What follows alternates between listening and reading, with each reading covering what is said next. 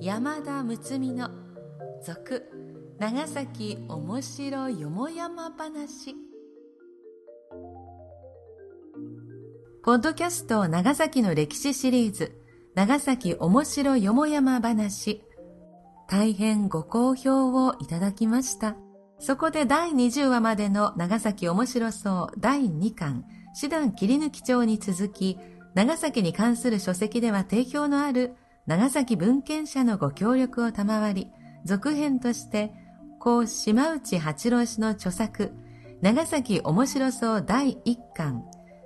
島内八郎メモワールを底本として、続、長崎面白よもやま話、全12話をお送りすることといたしました。読み手は歌の種でありたい、歌種の山田睦美です。この配信は、有限会社吉継商店のご協賛により NOC 長崎卸センター NOCS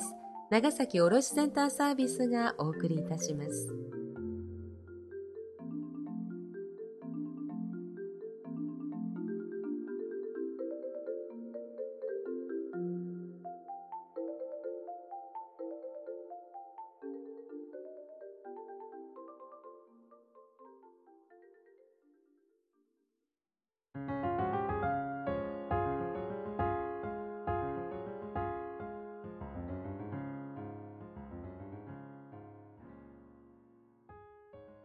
第31話、オランダ戦大砲始末。昭和34年、徳佐の花の開く頃。つい1ヶ月ばかり前の朝、博物館に俳人高平くんから電話がかかった。大鳩を通っていると、横文字入りの旧式大砲が四つ辻に転がしてあり、大砲から縄をつけてすぐそばの電柱に結んであるという。行ってみると、大砲は長さ2.26メートル、書き柄が付き、基部にオランダ船の絵、オランダ東インド会社マークの VOC、アムステルダム、アンノ、西暦1640、その他あちこちにギリシャのアカンサス模様、それらをすべて浮き彫りにしてある。誰が海底から引き上げたか知らないが、これは貴重な埋蔵文化財だ。持ち去られては困る。そう思ったので、少し離れた駐在所に行って警察に訳を話し、厳重に監視するよう頼んだ。何です？埋蔵文化財中のは、と聞くので、後でわかります。持ち主が現れたらすぐに市の教育委員会に連絡してくださいと言い置いて、博物館に戻り、市教委に連絡した。その翌々日だったか、50年配のでっぷり太った親方風の男が、若い男を連れて私の机に来て、この若者が太鼓を引き上げたのです。どうかをご穏便に願います。と頭を下げた。私は、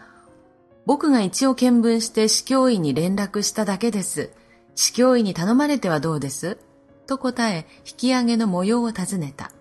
その親方の話。私は浦上川の出口、滋賀の鳩付近の海に潜って鉄くずなどを引き上げておりましたところ、あの太鼓を見つけましたので引き上げました。調べてみると、法金制なのでこれを売って5万円余りの借金を払おうと考え、出島の何がし古金賞に9万5千円で売りました。埋蔵文化財中物は届けなくてはならない法律のあることを存じませんでしたので、警察や検事局に呼び出されて困っております。うんぬん。ところでその際、私が、君そのあたりにはもうなかったかね？と尋ねると、実はもう一本と言いかけて言葉を切った。親方が袖を引いて止めたからだ。袖を引くのが目の前で見えたので、親方の思惑も私に筒抜けなわけで、私は自分の心に、うーん、もう一本あるんだなと刻みつけた。その翌日、検事局から電話があり、引き上げ逮捕について詳しく書いてくれという。めんどくさいなと思ったが、相手が検事局なので恐れをなして、原稿3、4枚書いて差し出した。要約すると、あの大砲の鋳造年期1640年は、平戸のオランダ商館が長崎の出島に移転した寛永18年の前年であること。引き上げ場所は呉修造の大著、シーボルトの功績とその生涯中の長崎市街図に稲佐の割石、文政10年、1828年の暴風雨でオランダ船が打ち上げられた地点とあること。その際に多分大砲がこぼれ落ちたと推察されること。そのオランダ船はシーボルトが帰国のため乗船予定だったコルデリウス・ハウトマン号で、すでに積み込んでいたシーボルトの所持品中から国外持ち出しの金製品が発見され、方々江戸でも金製品が発見されたのと相まって、有名なシーボルト事件が起きたこと。打ち上げられたオランダ船は長崎の小畑映像が受け負って引き下ろしたこと、などなど。以上で私は逮捕事件から解放されたが、市教委、社会教育課長井上末雄氏では、関係向きと種々折衝の上で、同志記憶では2、30万円くらいで買い取って私有にしたという。さらに追記。もう一問のオランダ大砲といったが、最近同僚の庭勘吉氏から聞くところでは、昭和39年8月1日、あの場所付近からただの鉄製オランダ大砲2門を引き上げられ、さらに42年9月12日、県が時和町春節中、基部に鎖のついた鉄製大砲1門を引き上げられたとのことで、校舎は現在県立美術館の庭に置いてあるのがそれだという。越中哲也くんの話では、長崎奉行所記録中に、文政11年オランダ船搭載法24問中1問。これは、法金性を落としたとあるというから、これが全文乱戦エボリの法であろう。道君は引き上げられた鉄製の法は法金手法の副法だろうとの説をなしている。現在出島の明治30年建造の元内外クラブ建物に、下宮中の私立博物館の裏手にある欄干跡公園新庭園に、大金法、公園に越中君説副法が展示してある。今は晩秋だが、欄干跡公園には古錆びたオランダ大砲とブーゲンビリアの赤い花との対象からなるえも言えない情緒が漂っている。いかがでしたか？最初のが出島公園の方に野ざらしで古錆びたオランダ法とブーゲンビリアの風情はまだ残っていたように記憶しています。ここで読み手からちょっとご説明。本文中の合金とは、いわゆるガンメタルで、銅と鈴の合金で、多用途に使用できる金属材料のようですね。さて次回は最終話、長崎諫早のうなぎは名物ですが、そのうなぎの話と、これも長崎ならではの民進学と方言にまつわるお話です。早いものでもう最終話となりますが、どうぞお楽しみに。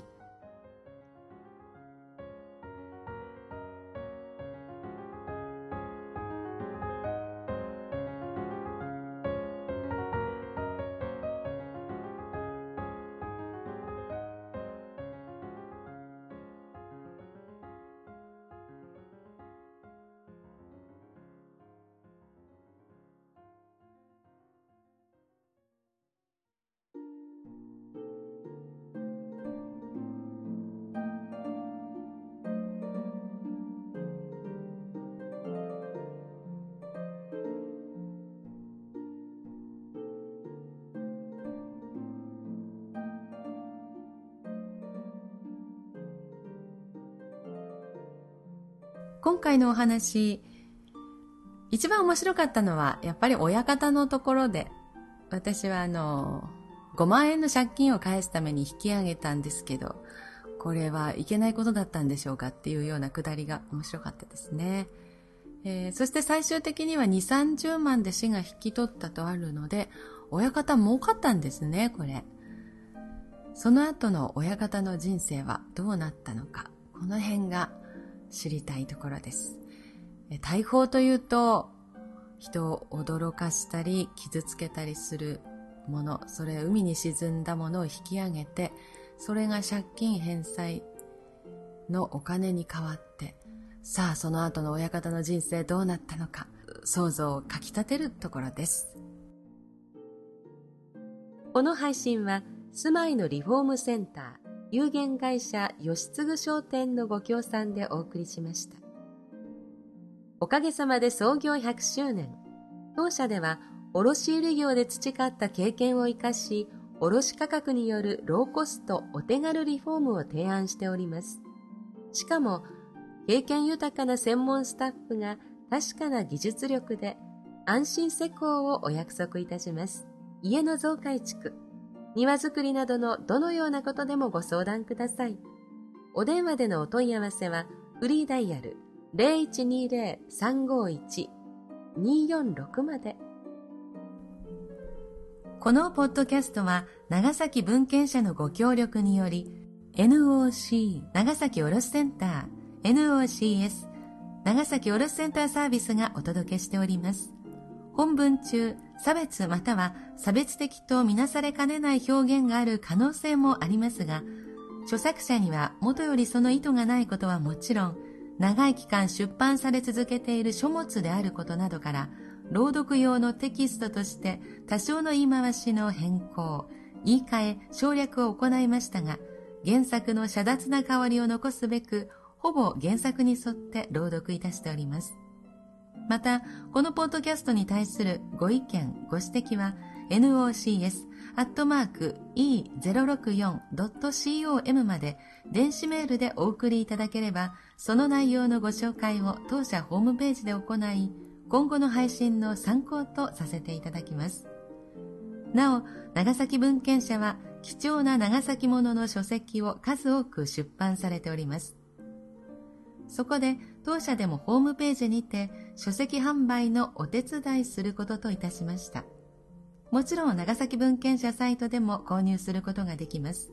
詳しくは両社のホームページで。次回までしばらくの間さようなら。